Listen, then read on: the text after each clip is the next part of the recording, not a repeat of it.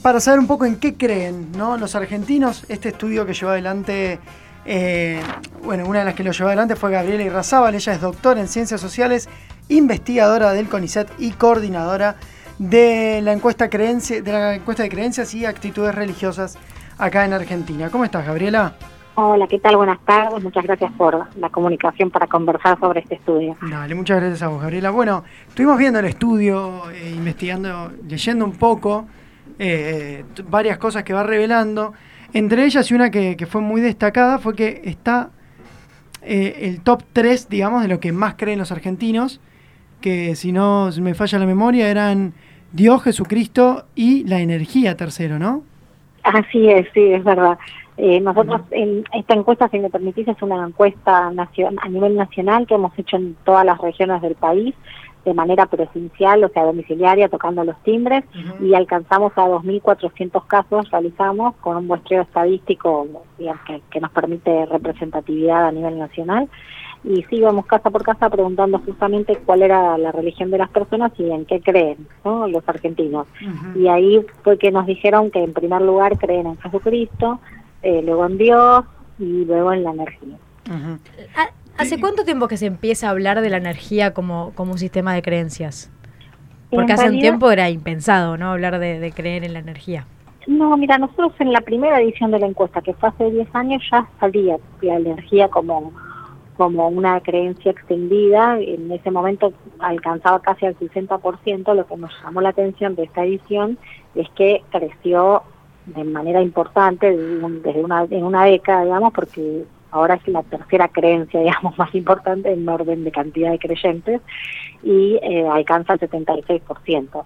Entonces eso sí es lo que notamos, que si bien ya estaba presente la cuestión de las religiones por ahí más ligadas a la, espiritualidad, nueva era, a estas cuestiones, donde la energía aparece como una creencia que cada uno le pone el significado que le pone, digamos, pero que, que está, que es mencionada, lo que notamos es que en 10 años aumentó significativamente a nivel estadístico y que ya está consolidada como creencia de los argentinos. Como decía recién Gabriela, bueno, pasaron 10 años de la última encuesta y como nos decíamos, es un montón de tiempo y a la vez no es nada para una sociedad. claro, en realidad si nosotros analizamos los, los cambios y los procesos sociales, pensemos por ejemplo que eh, para la década del 60 el catolicismo alcanzaba el 90% de, de la población, cuando nosotros hicimos la encuesta en el 2008 esa cifra nos daba más o menos a un aproximado del 76,5% y ahora nos dio un 62%. O sea que están en baja la religión, la religión católica. En baja sí, pero lo que notamos más que la baja, que eso es una tendencia que se ve en, todo el mundo, es eh, el aceleramiento de ese crecimiento, ¿no? Que vos fíjate que de 1960 al 2008 creció unos puntos, pero del 2008 al 2019 eh, bueno, son más de 10 puntos porcentuales, es mucho para una sociedad, ¿no? Eh, un periodo de 10 años es corto para los cambios, las transformaciones sociales. Bueno, remarcando que también tuvimos la elección de un papa argentino, que uno puede creer que va a aumentar la cantidad de gente y vemos que no, influyó mucho. Claro, una de las preguntas que a nosotros en los estudios cualitativos que, que, hacemos frecuente, porque la mayoría de los estudios que hacemos son con metodologías cualitativas, entrevistas, etnografía, etcétera, notábamos que la presencia de un Papa argentino no tenía incidencia en la vida de las personas. Pero esto, bueno, no lo podíamos confirmar a nivel estadístico. Ahora que hicimos la encuesta, bueno, la, pregunta la hicimos porque era una inquietud que tenían muchas personas y lo que surge es que la población argentina dice que la elección de un Papa argentino no aumentó eh, la, vivencia religiosa de cada uno, y Al contrario, se mantuvo igual o les resulta indiferente la presencia del Papa. Bueno, justamente por eso, porque para entender bien cómo fue el, proceso, el laburo ahí de campo en las entrevistas, ustedes iban preguntándole a la gente eh, una serie de preguntas y porque me nombraste que nombraban a Dios o a Jesús o la energía. Me imagino que ustedes no iban y le decían como ordene los siguientes ítems de en qué creo más, en qué creo menos. ¿Cómo eran las preguntas? ¿Cómo no, las la preguntas eran muy muy sencillas porque utilizamos, eh, digamos, el lenguaje coloquial que son, ¿crees en Dios? Y no a veces dudo, bueno, ¿crees en Jesucristo sí o no? ¿Crees en la energía? Y las personas nos iban diciendo. La mayoría de las preguntas las hicimos así, eh, nominales y dicotómicas, técnicamente hablando, como para que sean fáciles de comprender, que realmente nos den una idea de cuánto creen o no en cada una de las cosas. Y además preguntábamos si había otras cuestiones que no les habíamos preguntado y si creían en algo y nos lo, nos lo podían comentar. Eh, lo que sí, nosotros hacemos el ranking de las creencias porque contamos y clasificamos las respuestas. Entonces sabemos que de los 2.421 casos, un 80% dijo que creía en Dios. Entonces, como es 80%, lo ponemos en primer lugar. Y en ese sentido yo te quería preguntar, eh, porque entiendo que son cosas que no se cancelan, como que una persona puede creer en Dios y puede creer en la astrología, por ejemplo. ¿Notaste convivencia de creencias o, en general es como todo más sistemas cerrados? Sí, en lo que se nota es que hay eh, primero diversidad de creencias y que conviven formas diversas de vivir la fe y, la creencia, ¿no? Eh, eso que vos señalás, que seguramente no todos lo viven en su vida cotidiana, eh, es lo que nos muestra esta estadística, porque las personas nos contaron eso, que quizás creen en Jesucristo y también en la energía y también en la astrología y en los ovnis. Y lo mismo pasó, por ejemplo, con eh, algunos católicos que nos decían que no creen en la Virgen María y, ni tampoco se confiesan ni comulgan. Entonces, hay, lo que vamos notando es que, bueno, cada una de las personas vive la fe eh, a su manera, ¿no? La principal forma de relación de las personas que creen en Dios, su principal forma de relación con Dios es por su propia cuenta, ¿sí? Eh, solamente un 30% nos dijo que es a través de una institución tipo iglesia, ¿no? O través de la iglesia o el templo. Claro, porque en algún punto hay una especie de crisis de las instituciones eh, religiosas, por lo menos, ¿no? En el último, en el último tiempo. Notamos que que hay, digamos, cierta tendencia que se mantiene. Por lo menos nosotros en, estos 10 años que tenemos la suerte de poder comparar, en el 2008 ya nos surgía que había un 30% de personas que decían relacionarse con Dios a través de una iglesia o que asistían al templo y esa misma cantidad eh, se mantiene en 10 años.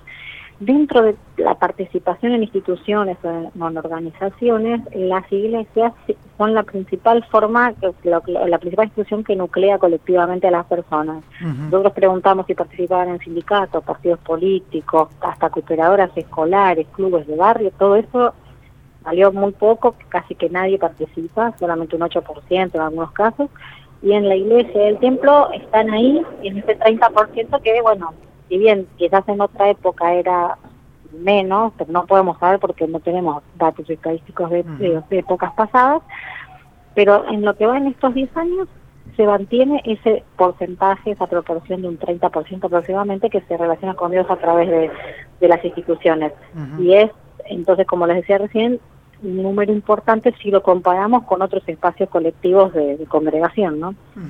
Bueno, otro número que se mantuvo, que vimos en la encuesta, es el del diablo. Como ah, quedaba, como el, se movió Dios, se movieron todo, pero el diablo quedaba ahí. El diablo se mantiene, sí, eso también nos, nos llamó la atención, que bueno, que es una creencia que mantiene su, proporción en, en 10 años, no ha decrecido. Y sobre este, justamente sobre este tema, te iba a consultar si lo lograron identificar, por ahí no llegué a leer eh, en, todo completo, pero si hay alguna creencia en eh, criaturas más mitológicas de más extrañas, digo, más que Dios o los ovnis que suelen ser como la mayoría, lo que creen la mayoría, pero no sé, duendes o alguna criatura más extraña. No surgió como una cuestión así mayoritaria. Sí había algunas personas, dependiendo de la, de la región de residencia, que nombraban algunas creencias que están más vinculadas con eh, con su región, por ejemplo, no sé, la distinta Correa aparece más en la región de Cuyo, o alguna cuestión relacionada a duendes, y quizás en la Patagonia, pero no era algo mayoritario, la verdad que no, no surgió como algo muy mayor. Había algunas personas que decían que creían en el amor, en la amistad, o sea, en cosas que no eran quizás tan religiosas, pero eso están agrupadas dentro de la categoría otros porque no alcanzaban valores superiores al 2%. Volviendo un poco a la crisis de las instituciones y, sobre todo hablando de lo que es la Iglesia Católica, eh, si evaluamos los últimos 10 años, tenemos fenómenos como por ejemplo la, la lucha por la despenalización del aborto o el tema de la legalización de las drogas y esta necesidad de dividir el Estado de la Iglesia, que imagina que afecta obviamente también a cómo las personas se vinculan con la Iglesia. Si, comparamos esta década con décadas anteriores, como por ejemplo la que fue del 2000 al 2010, en la que se debatió todo lo que es el matrimonio igualitario, o incluso, no sé, la, década en la que se vivió la dictadura militar, eh, ¿cuál es el periodo que más afectó la, vivencia o la relación de las personas para con la iglesia? No, en, realidad no, puedo decir bien cuál es el periodo que más afectó a las personas, porque lo que nosotros notamos es que, ya lo veíamos en nuestros estudios cualitativos, es que las personas viven la fe por su propia cuenta, a su manera, eligen una diversidad de creencias y aquellas que les son más cercanas a su pensamiento, les dan mayor contención, son las que finalmente terminan creyendo y van haciendo así su recorrido creyente.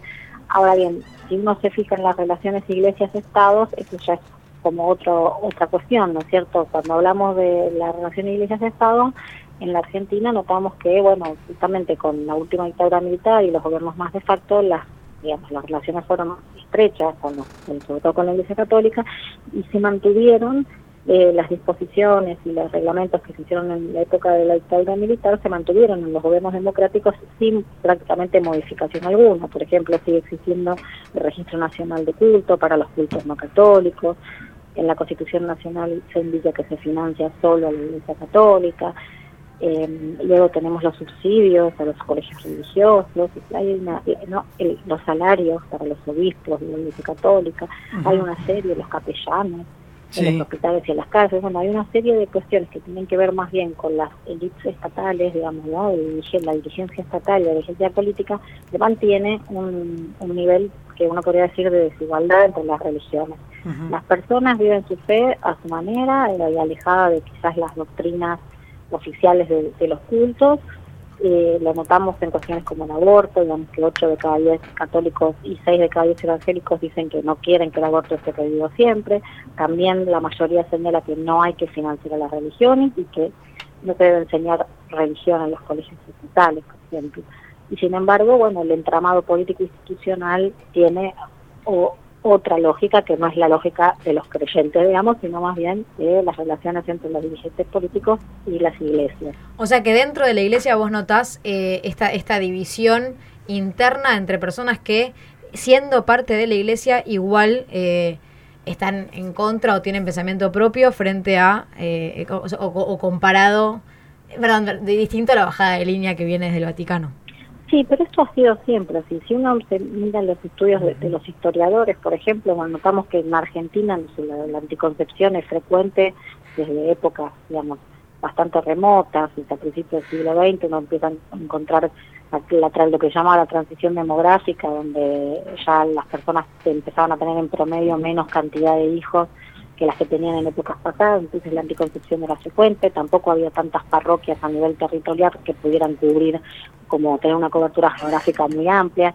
Entonces, bueno, es como que también hay muchos imaginarios sobre un pasado que supuestamente fue muy religioso y con mucha incidencia de las instituciones en la vida familiar y personal de los individuos y en realidad cuando uno mira los estudios de los historiadores tampoco ha sido tan así, sino más bien son nuestras reconstrucciones acerca de ese pasado.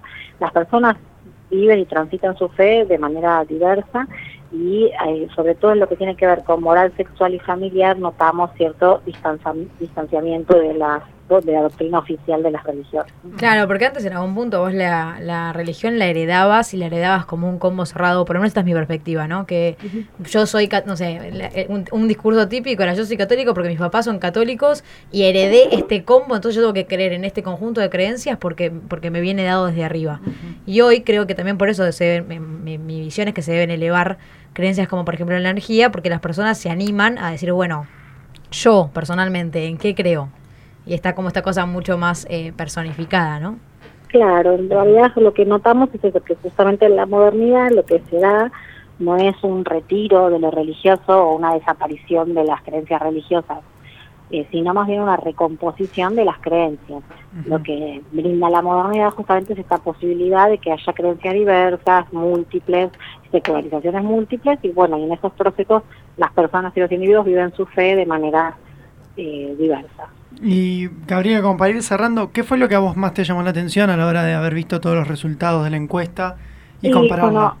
sí, la verdad que lo que más me llamó la atención comparando, yo tuve la oportunidad de estar en las dos ediciones haciendo eh, la encuesta, en la del 2008 como becaria, digamos, de, investigación y ahora como coordinadora. Es una experiencia para los que hacemos ciencias sociales hermosa, de poder tener esa posibilidad.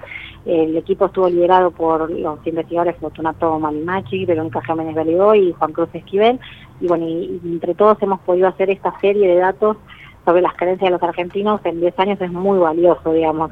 En, en realidad, un, yo estoy contenta por, por haber podido ser parte de este proyecto tan grande a nivel nacional y único, digamos, de, las creencias de los argentinos.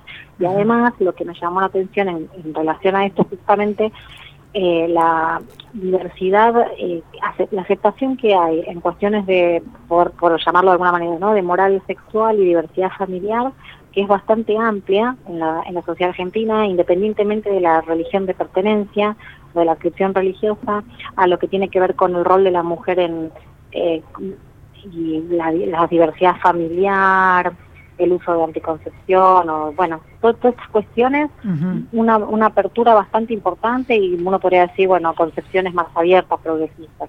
Y por el otro lado, un conservadurismo social eh, importante, independientemente de la religión y de la ideología que tengan las personas, porque nosotros preguntábamos a quién habían votado, etcétera, y independientemente de esto, notamos, por ejemplo, una estigmatización y consideración negativa de los planes sociales, eh, de la pobreza, y un, un requerimiento como de mayor control migratorio y también aceptación de la pena de muerte en un 50% de la población, digamos.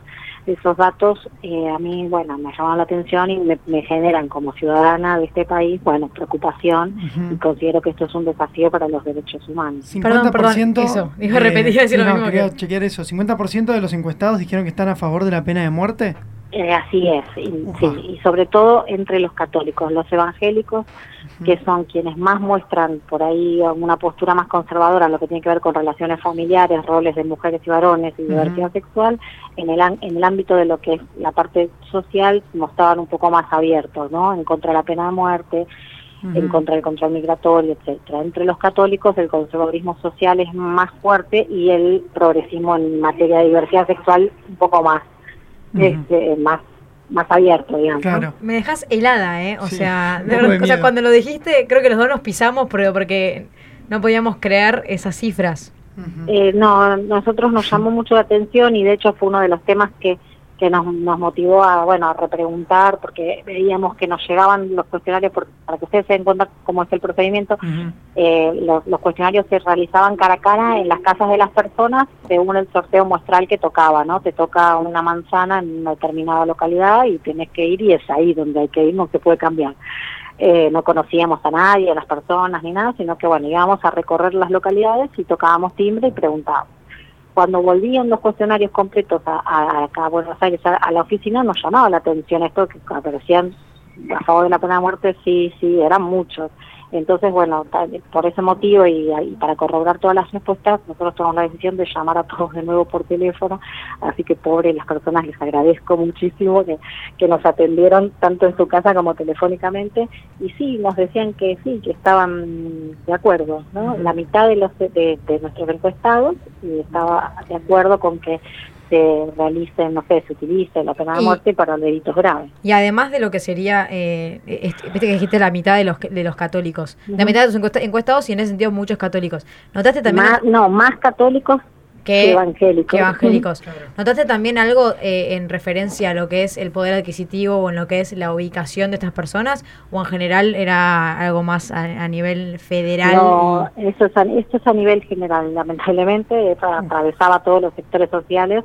La única diferencia que encontramos es que en, esta cuestión la religión sí tiene incidencia porque los evangélicos menos pedían eh, control migratorio, pena de muerte, y, tenían una concepción menos negativa de la pobreza y las clases sociales que los católicos.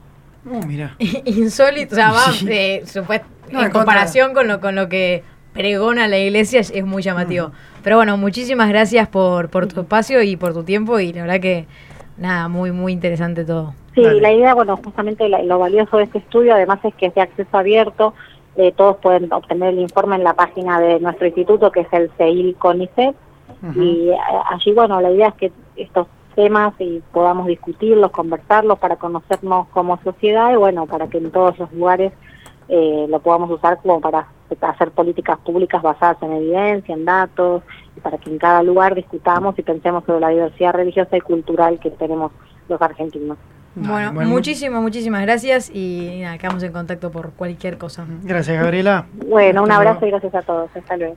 Bueno, esa fue Gabriela Irrazábal, doctora en Ciencias Sociales, investigadora del CONICET y coordinadora de la encuesta de creencias y actitudes religiosas. Estuve en las dos oportunidades, así que yo me quedé helado con ese último eh, dato. Todo, todo, era color de rosas y estaba bárbaro con la energía y, que el diablo se mantenga. Era como que yo. Y que baja un poco la religión. Y además me pasaba que venía como, como todo coincidiendo con algún punto mi perspectiva desde afuera o desde adentro, porque yo la verdad estoy bastante metida en lo que es la iglesia católica, pero yo decía, bueno, esto tiene coherencia con lo que yo noto. Dijo lo de la pena de muerte y se me cayeron todas las estructuras. No, 50%. Y bueno, y que los católicos son más conservadores que los evangelistas.